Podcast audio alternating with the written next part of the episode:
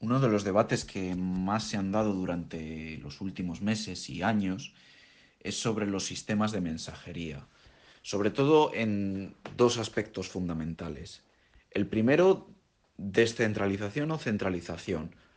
¿Quién controla los datos que se transmiten a través de las aplicaciones de mensajería? ¿Dónde se guardan? ¿Quién tiene acceso?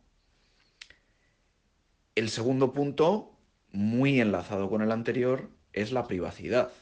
¿Qué sistemas de mensajería son privados? ¿Cómo se transmiten los datos? ¿Se guardan eh, de forma que solo el creador de ese contenido y el remitente eh, y el destinatario puedan tener acceso? Como sabemos, hay muchos sistemas de mensajería que actualmente están en marcha, desde los más conocidos, como pueden ser WhatsApp o Facebook Messenger o Telegram, cada uno con, con diferentes cualidades en, estos aspectos.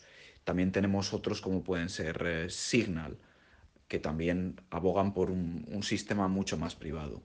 Pero en, todos ellos siempre cabe la pregunta de quién controla estos datos y, y de qué forma están o no centralizados. Esto quiero decir, puede existir un sistema de mensajería el cual no dependa de nadie y que nos podamos comunicar entre todos esto es que eh, pueda funcionar como funcionan otros sistemas que conocemos en el pasado, en este caso el correo electrónico. El correo electrónico es un sistema en el cual eh, cada uno tiene una dirección de correo de un proveedor diferente y podemos comunicarnos entre todos sin necesidad de que todos creemos una cuenta en WhatsApp o todos creemos una cuenta en Telegram o todos creemos una cuenta en Facebook. El proyecto que os comparto me ha parecido muy interesante porque se plantean eh, este reto y se, plantean lo mismo de si podemos tener un sistema de, mensajería descentralizado que sea compatible entre cualquier proveedor y a, la y a la vez que sea privado. Esto es lo que nos plantean desde Rocket Chat, que el proyecto en sí no, no depende de ningún servidor. Ellos no, hay ningún servidor para este sistema de mensajería, sino que utilizan nuestro propio correo electrónico para transmitir estos mensajes y almacenarlos.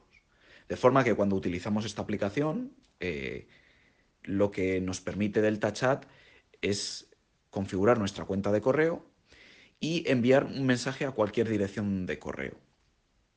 Por ejemplo, tenemos una cuenta en Gmail, tenemos una cuenta en Yahoo, tenemos una cuenta en Hotmail, la podemos configurar y almacenará los mensajes que enviemos en una carpeta específica de nuestro correo. Y además lo hará de forma cifrada, generando una clave PGP automáticamente que, de la cual no tenemos ni siquiera que preocuparnos porque se almacena en la propia aplicación. Podremos exportarla, por supuesto. Y podremos comunicarnos con cualquier persona que tenga una dirección de correo. Incluso aunque no utilicen Delta Chat, este mensaje les llegará. Evidentemente, si no utilizan Delta Chat, este mensaje no les llegará cifrado, pero eh, les llegará este mensaje aunque ellos no utilicen nuestro sistema de mensajería. Si la otra persona utiliza Delta Chat, da igual el proveedor de correo que tenga, que si yo tengo una cuenta en Gmail, puedo enviar un mensaje a una dirección de correo que esté en Hotmail o en Yahoo y esta le, le llegará cifrado. Si el, si el destinatario detecta que está utilizando Delta Chat, automáticamente se cifrará con las claves generadas por el cliente, de forma de que se almacenará en ambos correos, pero de forma que nadie podrá verlo, ni siquiera Hotmail, ni siquiera eh, Gmail o ningún proveedor de correo. Como concepto me parece muy interesante y creo que deberíamos dar una vuelta a si no, ni siquiera necesitamos reinventar cómo hacemos la mensajería, sino que podemos aprovecharnos de protocolos descentralizados que existen para comunicarnos entre nosotros.